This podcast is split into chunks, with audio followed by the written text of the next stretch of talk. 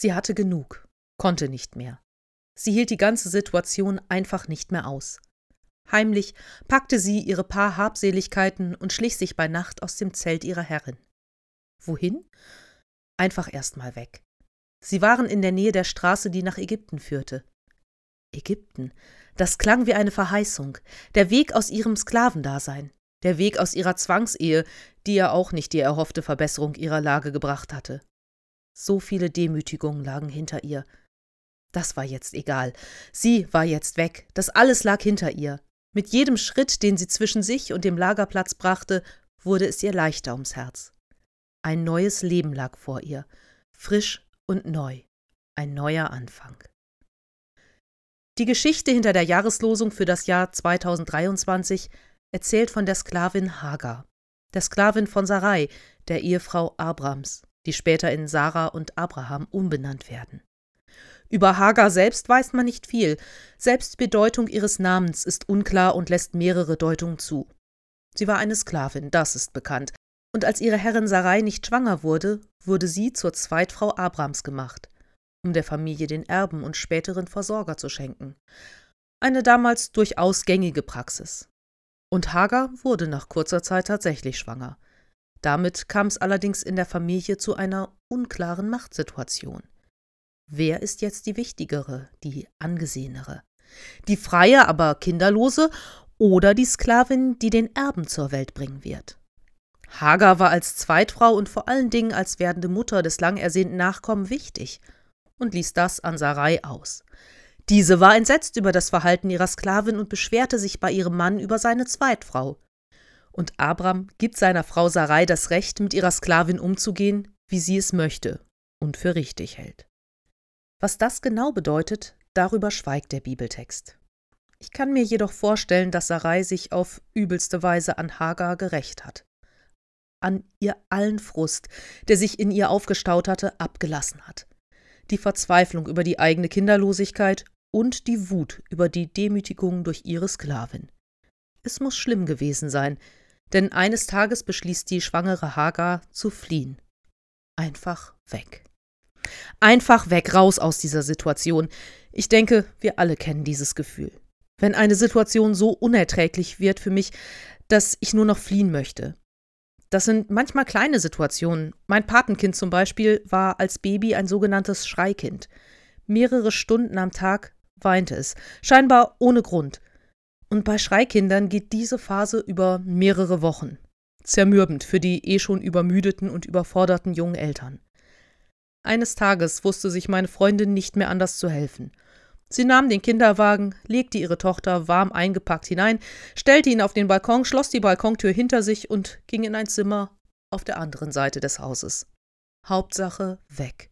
Hauptsache raus aus der Situation. Wenigstens für ein paar Minuten.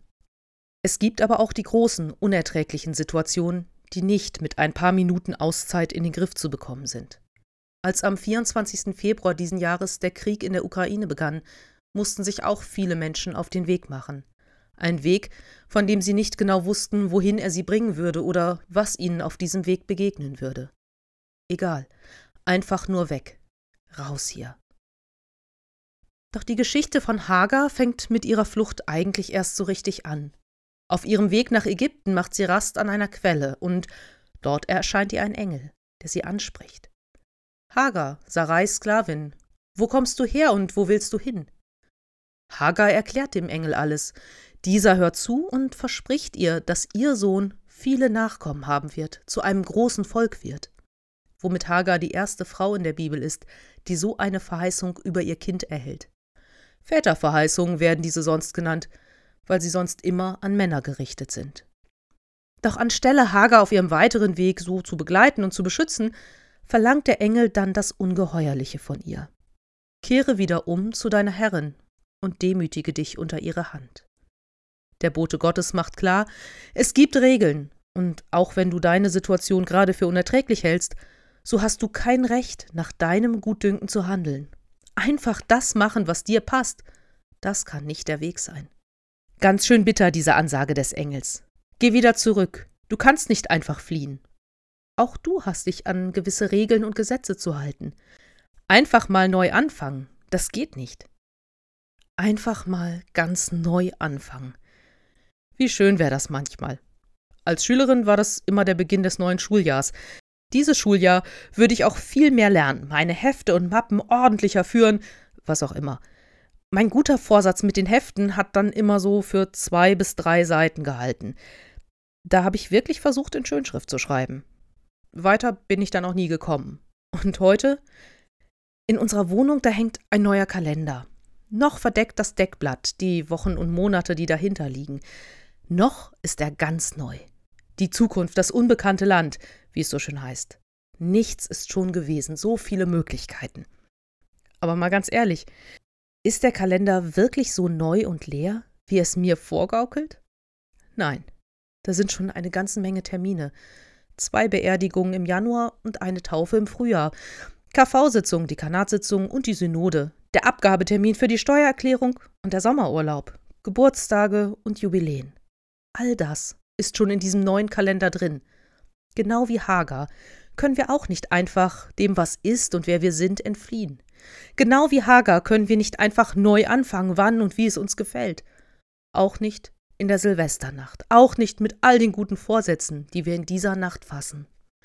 Morgen schon kehren wir wieder zurück ins Alte.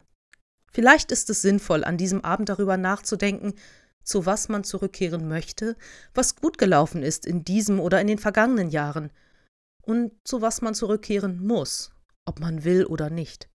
Was ist es eigentlich genau, was mir das Leben schwer macht? Hagar ist zu Abraham und Sarai zurückgekehrt, zurück ins Alte. Und doch hatte sich für sie etwas verändert. Von außen hat es wahrscheinlich niemand bemerkt. Sie hatte in dem Engel Gott selbst gesehen. Sie, die Sklavin, die sonst möglichst unsichtbar sein musste und von ihrer Herrin mit Missachtung und Verachtung behandelt wurde, sie durfte erleben, dass Gott sich ihr zeigt, sie anblickt und so nennt sie ihn auch Du bist ein Gott, der mich sieht. Morgen schon kehren wir zurück ins Alte, in dem Wissen, dass Gott da ist und uns sieht, so wie wir sind. In dem Wissen, dass Gott uns sieht, wenn wir fragen, wie in dem Alten Neues geschehen kann, wie Dinge verändert werden können. Einige Jahre später, nachdem Sarah Isaak geboren hat, wird Hagar mit ihrem Sohn Ismael vertrieben. Im wahrsten Sinne des Wortes in die Wüste geschickt. Hagar legt den entkräfteten Jungen schließlich unter einen Busch und geht alleine ein Stück weiter. Sie kann nicht mit ansehen, wie ihr Sohn stirbt. Doch auch hier greift der Engel Gottes wieder ein, rettet Mutter und Kind und erneuert seine Verheißung. Gott erfüllt zwar nicht all unsere Wünsche, aber alle seine Verheißungen. Denn Gott hat Hagar und Ismael gesehen, und Gott sieht auch uns. Denn du bist ein Gott, der mich sieht.